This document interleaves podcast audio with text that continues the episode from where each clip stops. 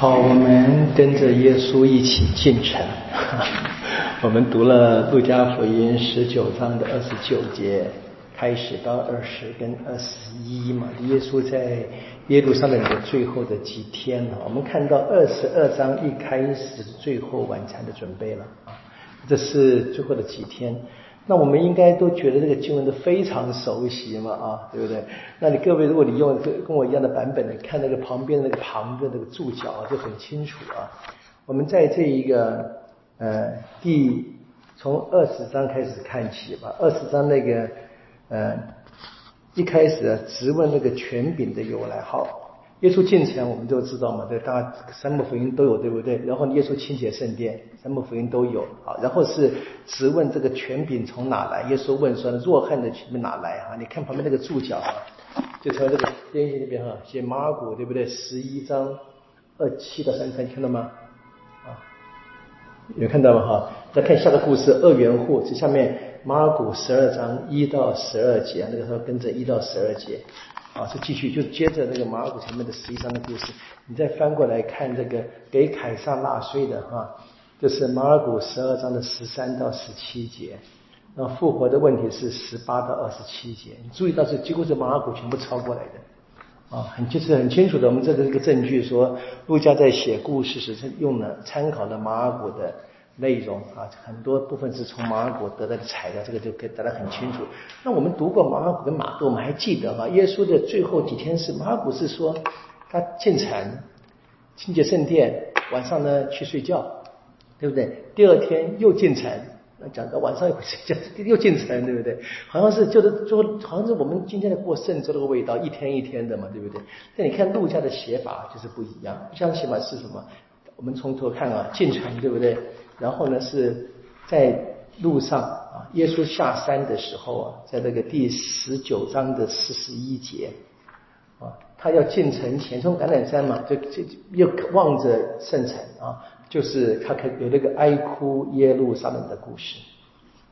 有人呢跟我们在一起读这一个呃马窦福音呢是在上课是耶稣是离出城以后呢上了这一个橄榄山，就回头看讲这句话，基本上编排好。无无论如何，这是路加把它放在这一个耶稣进城前就哀哭，然后是驱逐清洁圣殿的故事，对不对？好，各位注意到第二十章一开始啊，他没有说第二天，他说有一天，对不对？然后你看二十一章的结尾。啊，第三十七节，二三结尾哈。耶稣白天在圣殿施教，黑夜便出去住宿，然后清百姓们清早又来又来到圣殿听他讲道，还是一样。耶稣每天会去呃圣殿讲道，晚上来睡觉，但就不是一天一天的一一直过。这个第二第二十章到二十一章的结尾，我们并没有这个。一天的过去的感觉了哈，没有那个场地的更换的感觉，就是好像这个二十到二十几章是一个耶稣最后几天在圣城里面工作的这个就生活的那个一个例子啊，他做很多事情，但是是应该重复好几天啊，几天不知道。啊，你可以想象这个陆家可能就是读了马马马马尔谷以后，觉得那个一天一天的描写啊，我们上次我们昨天跟各位读马窦福音就知道哈，那一天好长啊，啊对不对？好忙啊，因为大概是不太符合这个客观的历史事实的。那那陆家可能就改了，我们说他的这个以他历史学家的一个特质，可能做了可以做这个解释了哈。看到，那么这个清进城的清洁那个。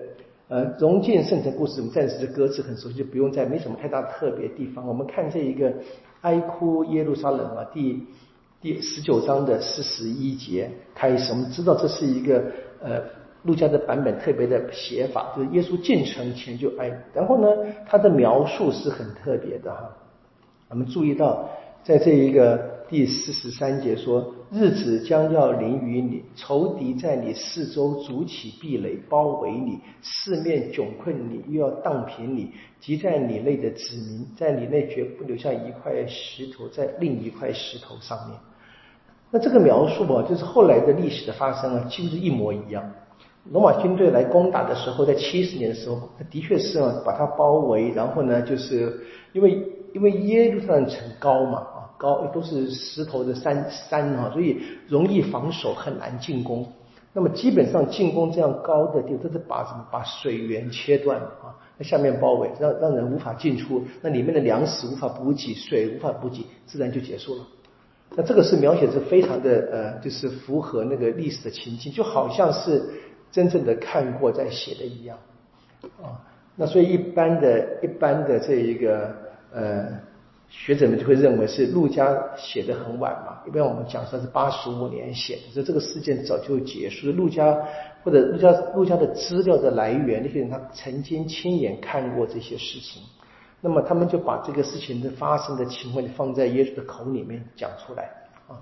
当然我们可以相信，耶稣作为一个呃特别有灵感的宗教的虔诚者，他一定说过一些类似的预言，只是说那么精准。那应该是有一后人已经看见了一切，把它放在耶稣的口里面。那我们注意到这样的话，其实后来又重复了一次，对不对？在这个第二十一章的时候，呃，关于那个末世言论，对不对？第六节哈，将来怎么日子一到，没有一块石头留在另一块石上面。啊，这是前面的第十九章的四十四节哈，然后呢，第二十一章二十节说耶路撒冷的军队被围困，你们看的是，那么跟前面的十九章的四十三节是一样的啊。好，这重复的，这是路加的特别的写法，前面一个预言，然后再后来再一次加强性的关于末世性的预言。好，那么别的我觉得就没什么太太多什么特别可以跟各位讲讲这个东西了。好，那么还有一个小细节是，这个从二十章开始连续的耶稣跟这些呃犹太的宗教领袖们的对话，通常是他们来挑战，来对耶稣挑战。那么第二十章的这个圆户的比喻啊，在十九节啊，金士们说什么？结尾他们明白，他们都明白。那这个是蛮惊悚，我们也是一样，我们在这明白耶稣的话，指着我们说的，他们怎么这些金师跟实际上怎么样，就死不悔改，啊，希望我们不要死不悔改，我们活着就要悔改，好不好？然后是这一个翻过来那个著名的凯撒的归凯撒啊，天主的归天主，我们知道是要不要给凯撒纳税是一个两难性的。问题嘛，对不对？那这边陆家特别说了，说他说第二十节说他们这样的一个假装艺人抓住女病怎么抓的？目的是把他交给总督的司法权，很清楚的。所以他们什么？他们应该是他们应该是假设了，假设的耶稣会答不要。如果耶稣说不要纳税，那当然就是什么？就违反当时罗马在统治耶路撒冷时的法律嘛。那就会交给总督，当然就把他给杀害了，因为这是唯一杀害耶稣的方法，因为犹太人不能够定人死罪的。那这个是路加特别写的哈。那么在这一个马窦、马尔古，他们都只说他们来什么假装问耶稣，给他就是给他一个难题，想要抓住把柄，怎么抓呢？没有说。那这边路加其实已经给了解释了啊，就是可以想象路加应该是比较晚写的，就加上一些解释，怕我们。看不懂，对不对？或怕他的读者看不懂呢？那一样，下面这个耶稣哈，墨西亚是大卫之子，也是一样的。你看这个第四十一节哈，耶稣问他们说：“人们怎么会称墨西亚是大卫之子呢？”那大卫自己曾在圣咏集上说啊，这个圣咏集也是路加写的，别的没有。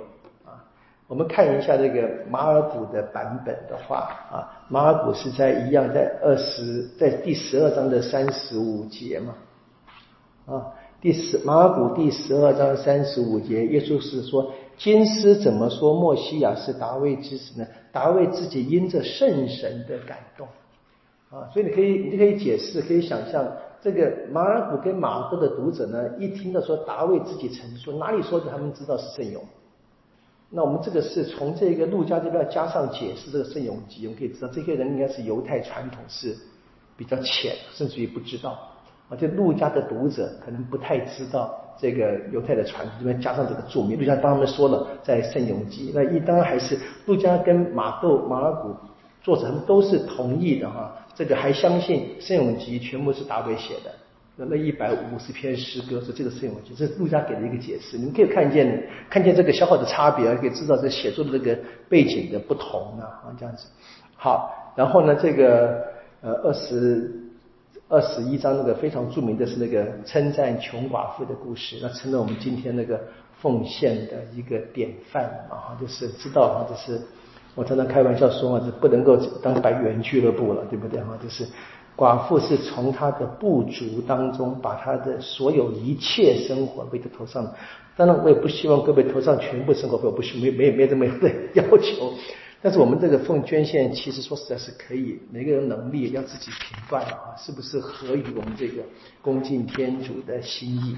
好，我们大概简单就这么说就好了。别的我觉得没什么太多的，我们都非常熟悉的经文，这个就是自己看就好。我们明天就开始了，见到这个真正的陆家的苦难叙述，从这个二十二章，我们剩下三章就可以结束这个。路加的福音的故事了，愿光荣归于父，其日及圣神，起初如何，今日依然，直到永远啊！因父及子及圣神之名啊！好，谢谢大家。